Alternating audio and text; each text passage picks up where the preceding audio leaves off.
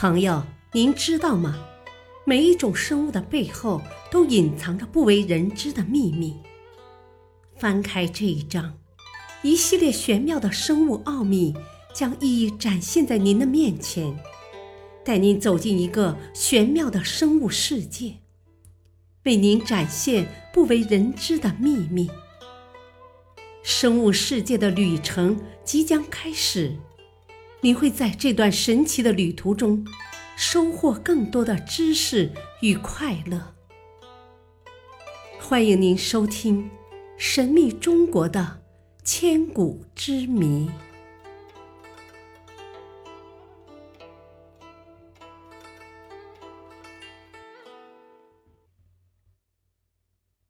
第二章：玄妙的生物奥秘。血染白石海子。二零零一年七月十二日清晨，四川省茂县的羌族山寨里，充满了喜悦的气氛。这一天是羌族人家最盛大的节日——转山节。身着鲜艳服装的羌族人，翻擂鼓山。拜八郎庙，绕金枪岩，入松平沟，在山水之间织成一片飘动的彩云，烂漫而又深情。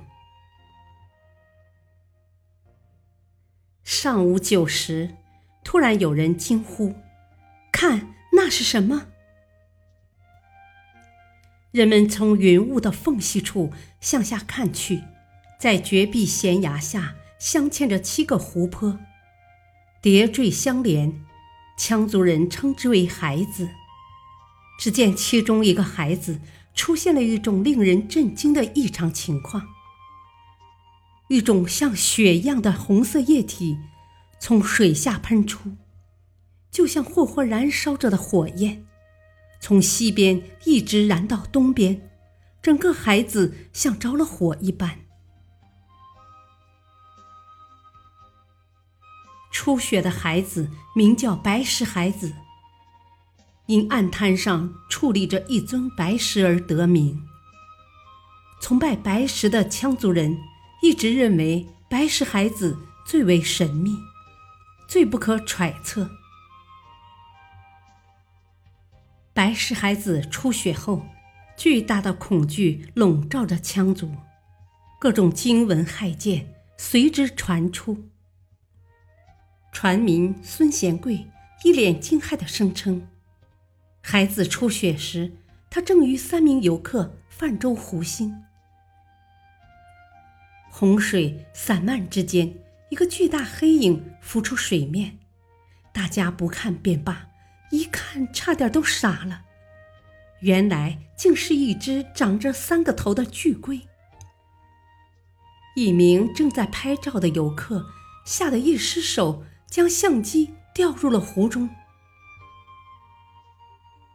村民李汝芬、向连秀说：“孩子出血时，他们从转山路下来，赶到湖边祈祷，正磕着头，一眼看到海子里群鱼翻滚，条条闪着金光，领头的是一条一丈多长的大鱼，全身上下披着金盆一般大小的鳞片。”摆着龙尾一样的尾巴，口吐红沫，率鱼群而去。当地乡党委书记张世奇介绍，自七月十二日开始，白石孩子出血持续发生，每天从早上九时左右发生，湖水先是晕浊，出现淡红血色，十时过后，颜色渐转为猪肝色。十二时呈鲜红色，犹如水下正在进行大规模的屠宰，全是鲜红色的血。午后二时，红色开始变淡，直到下午六时左右，湖水才恢复到碧绿。在二零零四年八月初和二零零五年七月底。白氏孩子两度出血，但都是在科研单位赶到之前便神秘消失。从此之后，科研人员对白石孩子严密监控。在二零零七年的转山节期间，雪水刚一冒头，就立即被捕捉到了。水样被特殊封装，专程送到了中国科学院水生生物研究所。在高倍显微镜下，这种神秘物种显露出了其真面目。它们的细胞有着各种各样的形状，多数细胞表面都有两条沟，一条叫横沟，另一条叫纵槽。槽里有一条鞭毛，就像一只小小的尾巴，在水里摆来摆去。经过详细比对，专家们大吃一惊：这家伙名叫假藻，海边经常出现的赤潮就是由它们产生的。假藻大部分生活在海洋里。只有百分之十五的成员喜欢淡水，但跑到海拔两千五百多米的高原湖泊里的假藻，却是举世罕见的。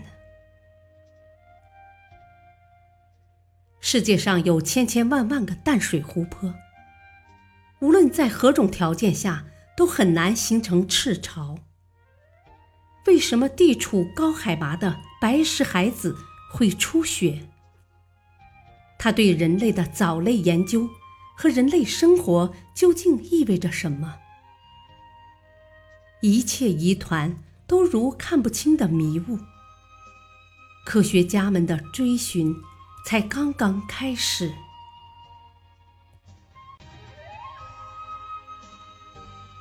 感谢您的收听，下期继续播讲第二章：玄妙的生物奥秘。